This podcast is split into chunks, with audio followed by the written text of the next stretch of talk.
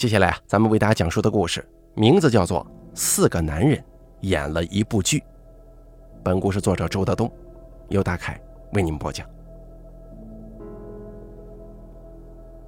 周德东说过，爱是可以无限切割的，而且每一份都不会变小。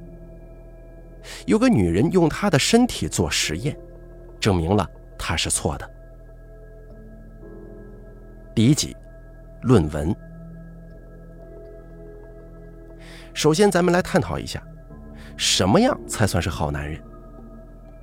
第一个例子，王穗的老公。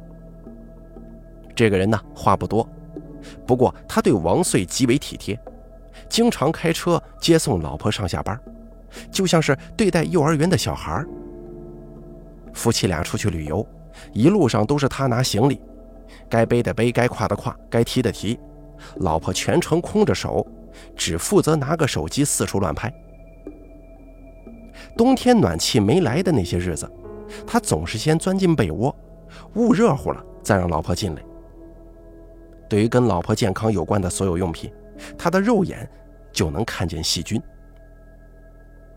不过他的缺点呢，就是在花钱上有点抠。两个人结婚四年了，他没给王穗买过一个名牌包。王穗觉得这个男人就像是一台机器，很省油。虽然他不会产生鲜花，只会制造面包，但跟他在一起很有安全感。哦，对了，他那个方面有点弱。王穗之前有过三个男人的经历，她给自己的老公只打三分，不过那不是王穗在意的。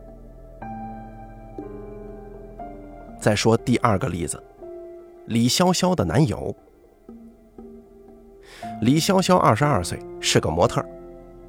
她虽然长得漂亮，但智商并不高。男友比她大八岁，总是一副邋邋遢遢的样子，每个毛孔都透着雄性的味道。这个男人很霸道，对待李潇潇永远都是居高临下。两个人在一起的状态，很像是一个占卜的“卜”字。李潇潇心甘情愿地丢掉重心，依靠在他的生命上，这就是爱了吧？李潇潇收入不低，两个人在经济上基本是 A A 制。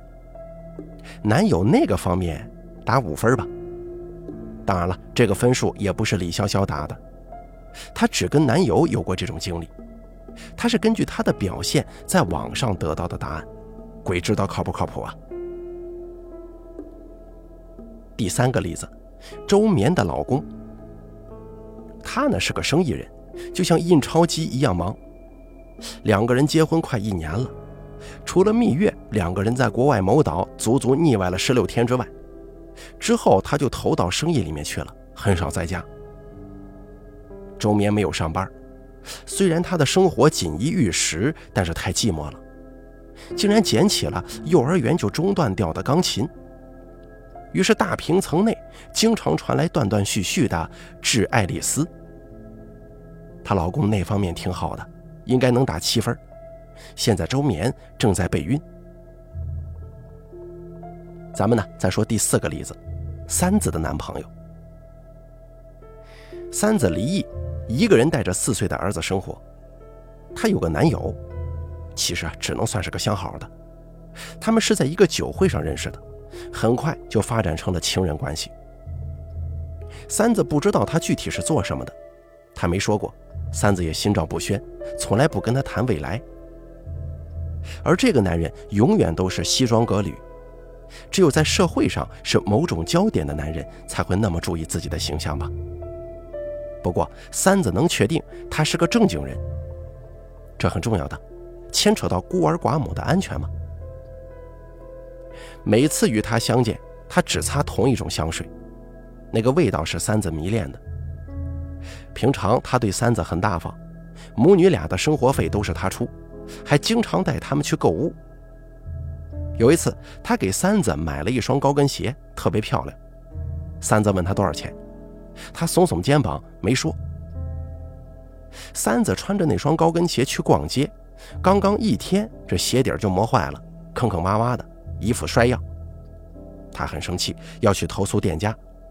该男子这才对他说：“这双高跟鞋是奢侈品牌，一般都是明星穿着它走红毯，或者金领们出入晚会，至少也是高档写字楼。你完全不应该穿着它去市场买菜。”而三子一听，满心感动啊。而他那方面打九分，比三子的前夫虎视 N 倍。但三子有点说不清，这个高分主要是因为他进的深，还是自己对他爱的深。这四个男人的名字叫王小进。第二集，你是不是肯定猜到了？没错，他们是同一个人。王小进跟王穗是大学同学。不过，他们大三的时候才相爱，毕业之后就结婚了，至今没有小孩子。王小进的公司开年会的时候，请来了一些模特，由此认识了李潇潇。不久，李潇潇就对王小进展开了生猛的追求。他从来没有问过王小进有没有结婚，或者有没有结过婚。估计职场剧看多了。剧中的总裁，不管是三十五岁还是四十二岁，通通都是单身的，所以导致李潇潇忽略了这个问题。王小进索性就以未婚的身份跟李潇潇交往起来。周眠最早是王小进的助理，仅仅一个月就发展成了为他相交、为他喝奶的关系。不到半年，两个人就闪电般的举行了婚礼。王小进又买了套房子，当面一套，背后一套。接着，王小进就把这个单位的花瓶摆到家里了。打那以后，他换了一个男助理。王小进跟三子的相识很偶然。三子那天在酒会上喝多了，摇摇晃晃地闯进了男厕所。当时王小进正站着放水，他看到了王小进的水龙头。嘀咕了一句什么，然后就摔倒了。王小静吓得一激灵，赶紧提上裤子把他扶了出去。而他第二次见到王小静的水龙头是三个月以后的事情，发生在三子家的沙发上。当时他儿子在外公外婆家。四个女人都在同一座城市，而且分布均匀。王小静跟王穗的家在永定门桥附近。那是城南。李潇潇在五环外的通州，那是城东。王小静给他和周绵买的婚房在亚运村一带，那是城北。而三子家在北京西南部的世界花卉大观园旁边，勉强可以称之为城西。王小静觉得没问题，他对老婆对他的感情就像是大树一样稳固，就算知道了也不会动摇。女朋友先处着，他年龄还小，不定性，没准哪天呢，这个麻烦自己就离开了。另一个老婆也很容易对付，尽管两个人结了婚，但似乎依然是上下级的关系。他对王小进十分顺从，甚至很崇拜，而且王小进在经济上全盘控制他，那是命脉。至于情人嘛，就是花钱买个享乐。如果他不乖，王小进随时可以找到下一个。来替换他，混得真不错呀！啊，我说的是王小金。在相当长的一段时间里，这种妻妾成群的生活都顺风顺水。他对王穗已经有了亲情，他真的很疼她。不过他跟王穗日常的交流并不多，谁见过左手跟右手拉一起唠个没完没了呢？在生活当中。就算为了老婆，他也绝对不会奢侈，他在认真过日子。他跟李潇潇很少约会，每个月见个一两次。李潇潇并不在意，他有演出，经常不在北京。空闲的时候，他整天跟狐朋狗友混在一起，到处嗨，才顾不上王小进呢。王小进太能捏住他这个年龄的命脉了，于是他变成了艺术家的范儿。各不相见的日子，正是他蓄胡子的时间。婚前王小进就对周绵打过预防针。他很忙，不可能把自己锁在周绵的身边。婚后，王小进每周回一两次家就不错了，而周绵呢，就把他的父母接来了。他也渐渐适应了这种跟父母在一起生活的婚姻。王小进大概几个月跟三子见一面，不过他的银行卡经常跟三子的银行卡联系。王小进并不知道这四个女人分别都给自己打过分。实际上，如果仔细研究这些不同身份的女人给王小进打的分，你就会发现很多深层次的问题。仅仅四个数字，已经超过了这篇小说所表达的。就算王小进知道了，他也不能确定那是几个女人的感受不同，还是她在他们那里表现的确实不一样。生活总是起起落落，七歪八绕。王小静生活的拐点出现在二零二零年八月八号，第三集。有人开心了，我知道你们听故事的这些人呢，就等着这个男人出事儿。我也一样。其实只要有机会，几乎每个男人都想这么滋润。从古至今的那些皇帝就是扳不倒的例子。那个时代的女人们不会去骂皇帝王八蛋，而且还会削尖了脑袋挤入王宫，千方百计的争宠。道德为权势改变界限，这才是问题所在。王小进被女朋友的父亲揍了吗？被另一个老婆打了吗？被情人的新情人揍了吗？都不是。这一天啊，是王穗的生日。对于王小进来说，这是一个非常重要的日子。本来他要去天津出差的，但是他给延后了。他留在家里，出去买了很多菜，回到家就扎上围裙，去厨房忙活起来了。王穗想进来看看热闹，都被他给推了出去。两个人的晚餐，他做了八个菜，每份都很精致。然后他摆上了他去定制的大蛋糕，上面写着“爱你分分秒秒，岁岁年年，生生世世”。接着他打开红酒，对王穗说：“祝你生日快乐。”他一直把王穗叫猪，而王穗则叫他饲养员。这一天，王穗喝醉了，钻进被窝之后，王小进一如既往的又打了个三分，然后两个人就十分甜蜜的抱在一起睡着了。第二天，他离开家之前，对王穗说：“他今天要去天津，明天才能回来。”王穗亲了他一口，对他说：“别忘了给我发微信。”他来到公司忙了一天，下班之后开车去了通州。估计你都忘了吧？李潇潇住在通州啊。他去天津出差的事儿压根儿就不是真的。算起来，他有一个半月没有见到李潇潇了。他来到李潇潇的楼下，接上他，一起在外头吃了晚餐，然后回到了李潇潇的住所。他又打了个五分。结束之后，李潇潇说：“我想打个鼻洞。”王锦说。不行，他现在在扮演霸道。李潇潇瞪大眼睛问：“为什么不行啊？”王小锦说：“我不支持所有的整容。我奶奶小时候用香在手背上烫了六个花瓣，当时那是最时髦的。她老了之后，那六个花瓣就成了他们那一代老人独有的记忆。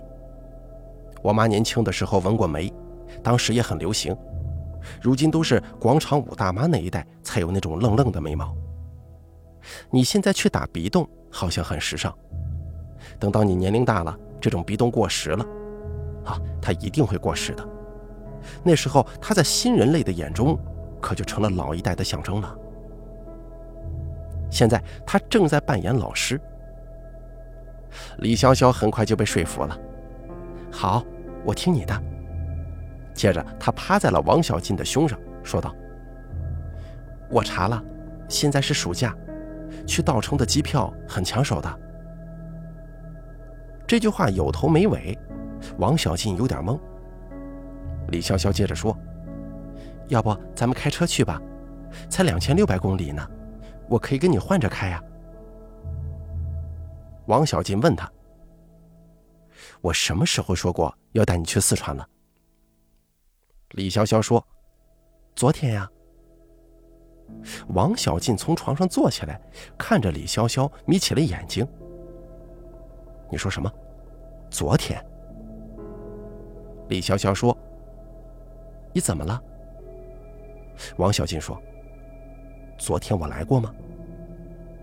李潇潇捶了他一下：“你别逗我了。”王小进说：“我问你呢，八月八号，我来过了。”李潇潇说：“我不知道昨天是几号。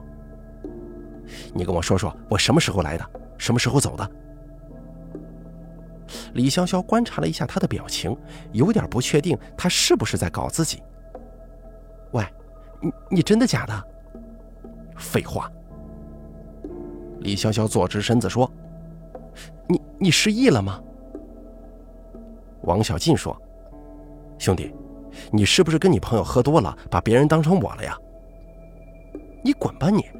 昨天晚上你给我发微信说你要过来，然后我等你一个多钟头你才到。你说你没吃饭，我还给你煮了方便面的。王小进反复打量李潇潇的眼睛，他不像在说谎，而且他这个人直通通的，也不会开玩笑。王小进感觉就像是在听一个恐怖故事，身上有点冷了，突然说：“我们做了吗？”李潇潇很无奈的翻了翻眼睛：“你说呢？”王小进的脑袋乱了，他闭上眼睛，快速思考起来。这到底怎么回事？昨天王穗过生日，自己一直陪着他，自己跟李潇潇已经一个半月没见过面了。难道李潇潇太想念自己了，以至于出现幻觉了吗？这个女孩的神经跟筷子似的，就算王小进产生幻觉，她也不会。过了一会儿，王小进睁开了眼睛，又问道：“你确定那个人是我吗？”李潇潇也有点害怕了，说道：“喂，你能不能别吓唬我了？现在我问你什么，你就答什么。你确定吗？”“嗯。”“好，那我什么时候离开的？”“早上啊，反正我醒的时候你已经走了。”“那你怎么确定是早上？”我我迷迷瞪瞪的听见了。昨天我穿哪件衣服？就今天这身呢？我都说什么了？你说最近带我去稻城亚丁玩一趟。说详细点，从我进门的时候开始说。我怎么会记得那么清楚啊？你使劲想啊。我给你开了门，你进来就问我这房子里怎么这么闷？我说不闷啊。然后你就打开了窗户，接着你看了看我，说：“你怎么好像矮了一截？”我还戳了你脑门一下，然后你就在沙发上坐下了。我问你最近怎么一直没来，你说你们公司投了一个影视项目，剧本改了一遍又一遍，还是特别烂，愁死了。王小进越听越紧张，他的公司最近确实正在参与一部网剧，题材很好。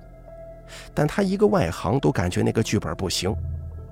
不过这是半个月之内发生的事儿，李潇潇不可能知道啊。他尽量让自己冷静下来，说道：“然后呢？”李潇潇比王小进还困惑：“你到底怎么回事？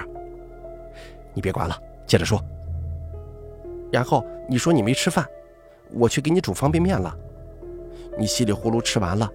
我说：“我们出去散散步吧。”你说你太累了，然后我就帮你揉脑袋，你就把我搂住，干那事儿了。咱咱俩在沙发上干那事儿吗？李潇潇没理他，接着说：“我们躺下之后，你说最近想带我出去一趟，我很开心，问你去哪儿，你说去稻城亚丁。后来呢？后来咱们就睡了呀。”这个人跟我长得一模一样吗？李潇潇一下把王小进抱紧了。你今天怎么了？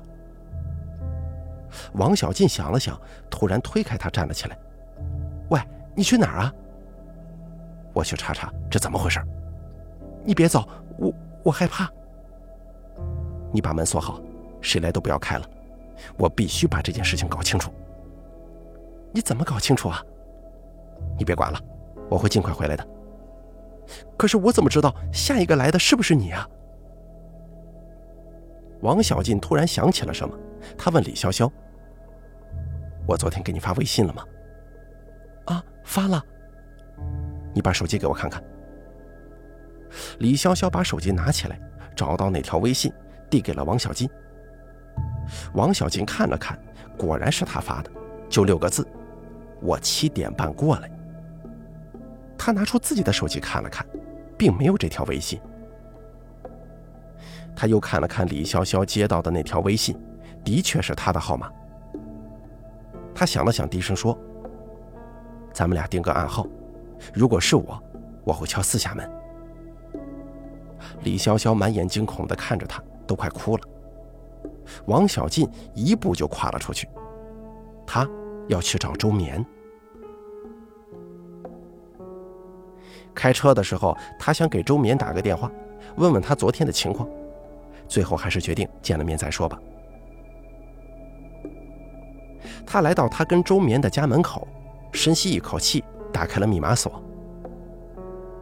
客厅的电视开着，却不见人。他喊了一声：“老婆。”周眠这才拿着 iPad 从里面跑出来，看到他之后有点诧异：“你最近怎么这么安闲呢？”王小进鞋子都没换。一边四处巡视，一边说：“我昨天带回来一个档案袋，你看到了吗？”我没注意啊。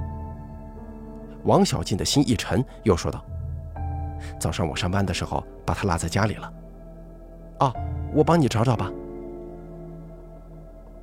事已至此，王小进已经确定，他昨天晚上真的出现了，而且是早上离开的。他说：“我自己找吧。”房子太大了，他开始搜查。他当然不是找什么档案袋，而是在找那个人留下的痕迹。周眠一直跟在他身后，问道：“你还要出去？”“啊，有个客户要过来，现在在飞机上呢。”“你这个副总当的，天天都不着家。”这好像是周眠第一次发出抱怨。王小进说：“爸妈呢？”他们去海南玩了，我跟你说了呀。找了一圈，王小进没有任何发现。他对周眠说：“你跟我说说，昨天我回家都去哪个房子了？你就在餐厅吃了点东西，然后就去洗澡了。洗完澡就去卧室睡下了呀。我都说了些什么呢？你说你们公司要搬家，现在的地方太小了。”你从我进门的时候就开始说，详细一些。为什么？这件事很难跟你解释，你赶紧好好回忆一下。你你说你在银行跑了一天，那是我说的第一句话吗？不是，你进门之后说家里太闷了，然后去打开阳台的窗户，回来之后你才说你在银行跑了一天。说到这儿，他四下看了看，接着把声音压低了。有人在咱们家藏了监听器吗？王小进说：“你接着说。”周眠不知道到底发生了什么，小声的说了起来。然后我就给你热了一块三明治，煮了牛奶。你问我爸妈去哪儿了，我说他们去海南玩了。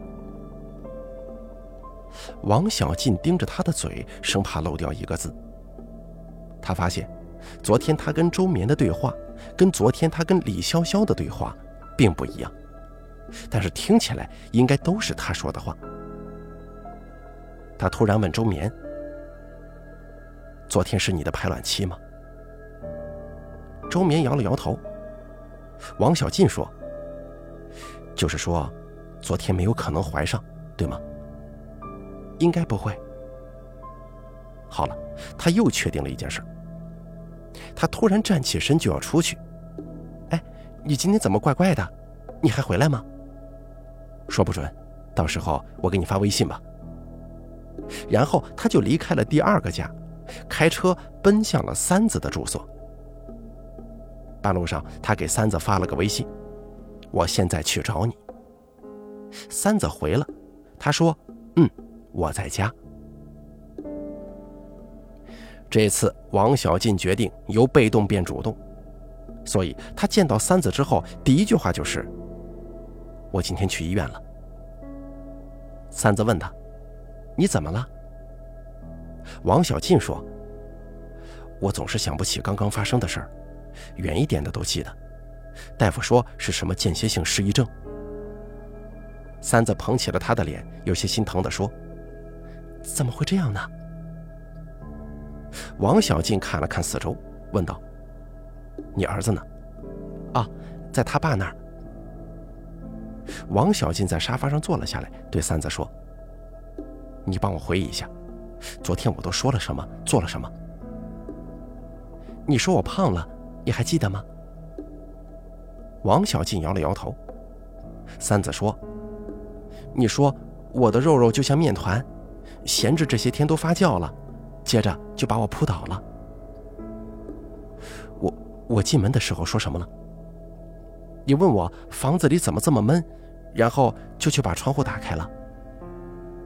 然后呢？然后我们就聊天了。你说我们这个小区换保安了，很麻烦，拦住你问来问去。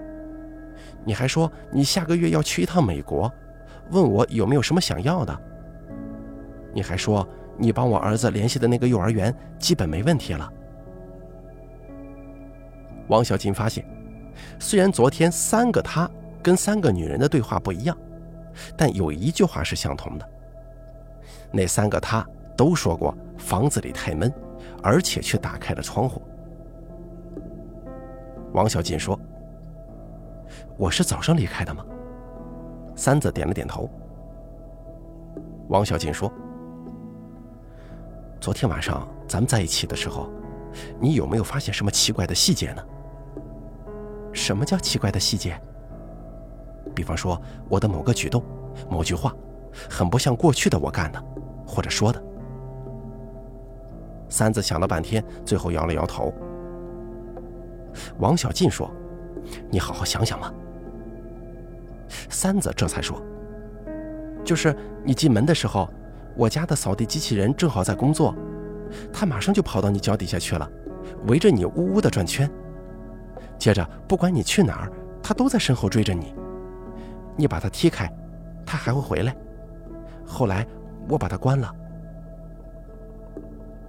王小进的心中当时就是一冷，马上四下看了看。那个黑色的圆盘形智能机器缩在角落里。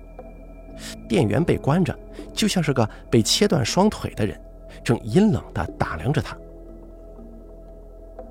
他终于站了起来。“哎，你要回去吗？”“啊，我就是过来看看你的。”三子有些难过的说。“你的病什么时候会好啊？以后你不会把我这个人也忘了吧？”王小进亲了一下他的嘴，低声说：“绝对不会的。”离开三子家之后，王小进开着车漫无目的的行驶在大街上，就像丢了魂一样。实际上，他早就想到了一件事儿，那就是当年他妈妈怀上了罕见的四胞胎，只有他活了下来。难道那三个同胞兄弟回来了吗？第四集，一九九三年。有机。王小进的母亲怀孕了，去医院检查，竟然是四胞胎。当时医生建议留二舍二，但当时他家正在拆迁，强势的奶奶为了得到更多人头的拆迁款，坚持要把四个孩子都留下。而他这个奶奶就是手背上纹了六个花瓣的那个老太太。父亲听奶奶的，母亲毫无自主能力。结果分娩出来只活了两个，都不足三斤重，都被送到了监护室的保温箱。最后只有他一个人挺过来了。开着开着，王小进发现他已经回到了自己家的小区门口。不管一个男人在外面有多少桃花，当他迷茫的时候、害怕的时候、无助的时候，还是会下意识的回到自己家，回到结发妻子身边。不过他没有开进去，他调转车头去了附近一家酒店。这么做的原因有两个：第一，他心乱如麻，老婆肯定会看出他跟往常不一样，然后问个不停。他不知道该怎么解释。现在他需要一个安静的环境，一个人好好想想这件事儿以及应对的方法。第二，他要检测一下，今天会不会有个王小进在自己家里出现。那三个女人都被入侵了。老实说，王小进并不怎么在乎，他只担心自己的老婆。他在酒店房间里给王穗发了个微信：“宝贝，你在干什么？”这时候已经是半夜了。王穗半天才给他回复：“你到天津了吗？”看来家里没有出现王小进。他松了口气，说道。啊，早就到了。你在家注意安全，谁来都不要给他开门。这倒很符合他的风格。他每次不在家的时候，都会反复叮嘱老婆：天黑之后不要出去跑步，外卖只能送到门卫，晚上睡觉不要忘了挡窗帘等等等等。啊，我知道了。做个好梦，爱你。王穗发了个么么哒的表情。他这才在床上躺下来。不过这一夜他基本没睡着，脑袋里不停出现三个新生儿赤裸的身体，他们都长着王小进的脸。天亮之后，他终于沉沉的睡了过去，一觉醒来都快到中午了。他爬起来退了房，根本没心情去公司，开车回了家。他刚一进门，王穗就走了过来，诧异的问。你怎么回来了？王小进说：“我说过，我今天回来呀。”王穗皱了皱眉，好像没听懂他在说什么。我说：“你刚走，怎么就回来了？”什么？王小进的心一下子掉进了深渊。他怔怔地看着王穗，卡住了。王穗看着他的眼睛，追问道：“怎么了？”他支吾了一下，有些慌乱地说：“我，我取个东西。”接着，他在鞋柜抽屉里翻了翻，随便拿起一张收据装进了口袋，然后打开门就要出去。突然转过身来问王穗：“我昨天夜里是几点到家的？”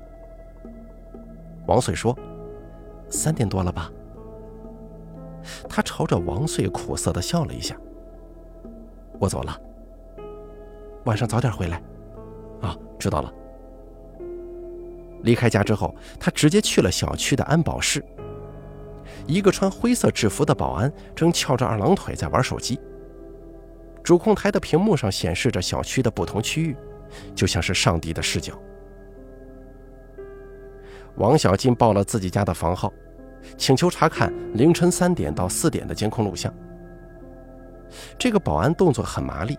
几下就调出了小区入口的监控画面。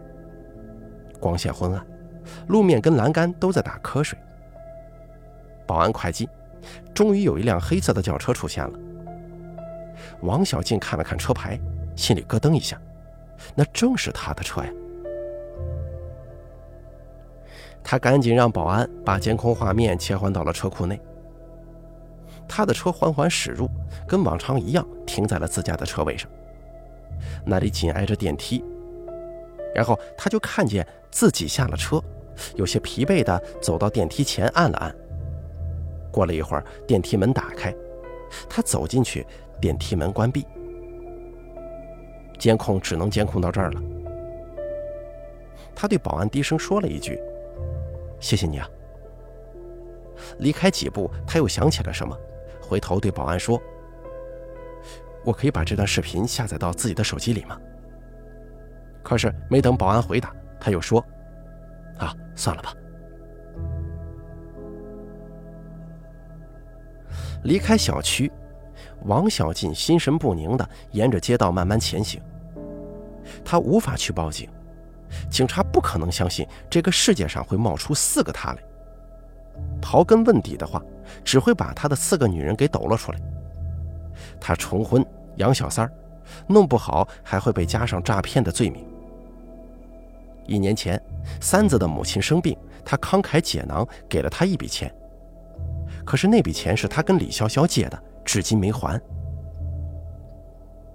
想来想去，他突然萌生了一个决定：雇个人埋伏在李潇潇或者周眠或者三子的住所附近，只要看到另外的自己出现，立刻把他干掉。可是，那三个幻影一样的王小进，杀得掉吗？不管怎么说，他都要试试。可他是个规矩的生意人，根本不知道去哪里找杀手。他只在高中时代接触过一个地痞，那小子也只是爱打架而已。听说后来还被抓起来判了。他又来到酒店开了个房间，分别给王穗、李潇潇、周眠三子发了个微信，谎称他突然接到总部的指令要去香港公干，一周左右才回来。接着微信就滴滴滴的响个不停了。他没有心情去查看这几个女人的回复，他开始上网找杀手了。他不能找任何人帮忙，不然就会留下蛛丝马迹。没想到，他很快就看到了一个信息：拿人钱财，替人消灾。他跟这个人联系上了，对方是内蒙古通辽人，东北口音，很倦怠的样子。在两个人通电话的时候，他至少打了七八个哈欠。这个通辽人问王小金：“杀几个呀？”“一个，不过不一定。”“到底几个？”“呃，先杀一个吧。”然后他们开始谈价钱。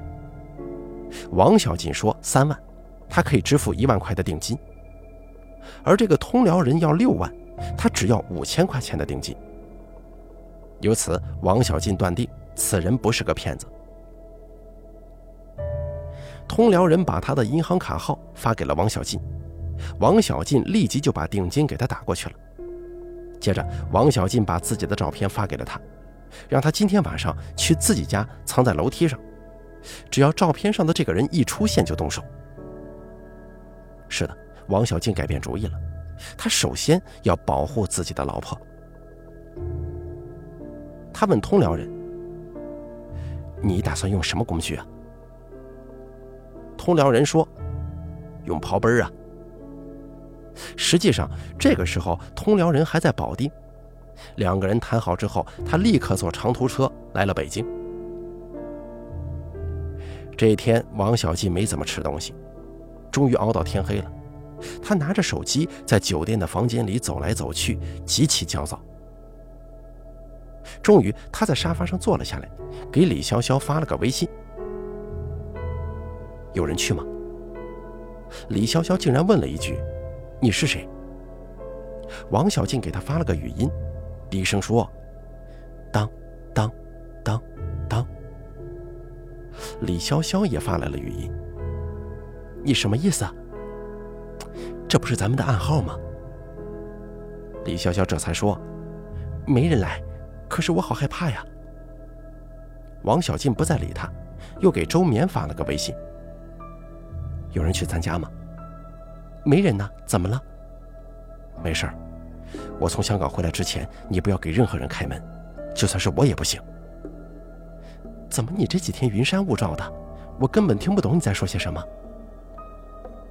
王小进结束了跟他的对话，又给三子发了个微信：“你一个人吗？”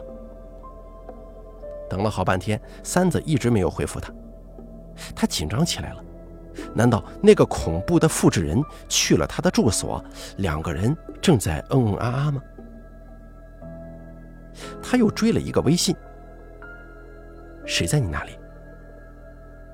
又等了一会儿，三子终于回复了：“谁会在我这儿啊？我刚才在洗澡，你在哪儿呢？”王小静没有再理他，而微信一直在响，也不知道是哪个女人发来的。王小静靠在沙发上，闭上了眼睛，她在等通辽人的电话，一直等到了凌晨一点多，电话终于来了，正是那个通辽人打来的。他说：“大哥，那个人也没来呀。”王小静说：“你再等等吧。”通辽人打了个哈欠，把电话挂了。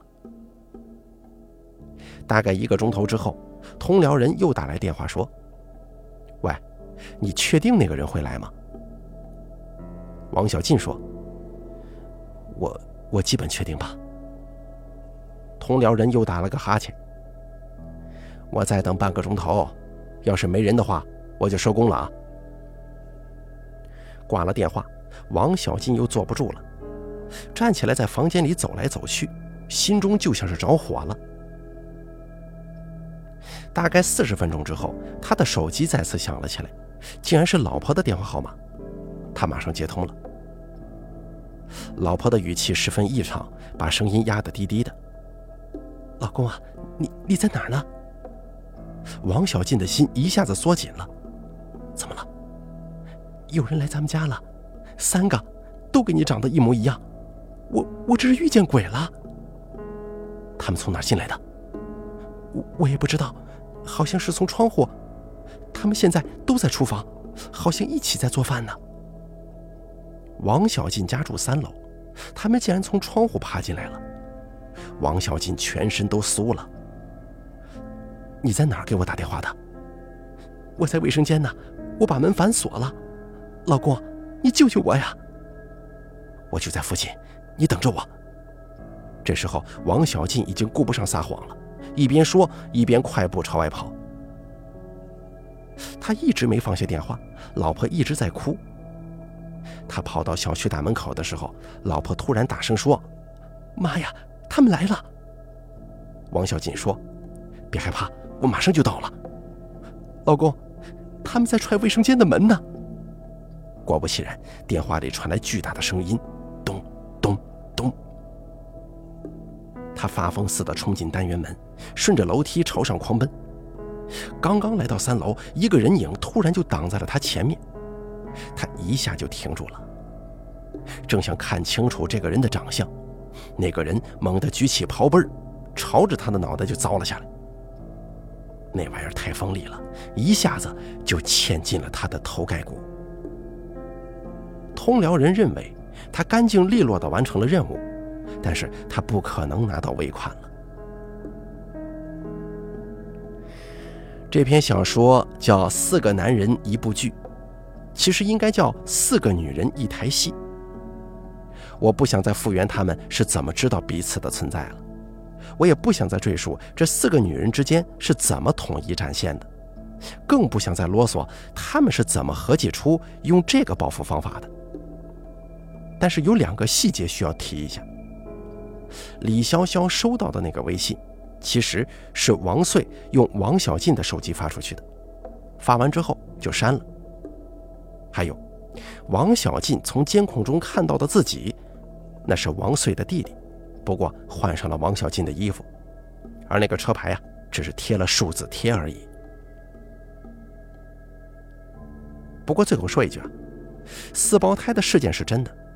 我看过报道，其他的就是虚构的了。我确实认识一个人，他混在文化圈，这个人真的有四个老婆。一次在酒桌上，他分别跟那四个女人视频，让那些女人跟我问好。这哥们儿，对不起了，你肯定知道，我写的是你吧？好了，四个男人演了一部剧，这个故事呢，咱们就说完了。感谢您的收听。本故事作者周德东，由大凯为您播讲。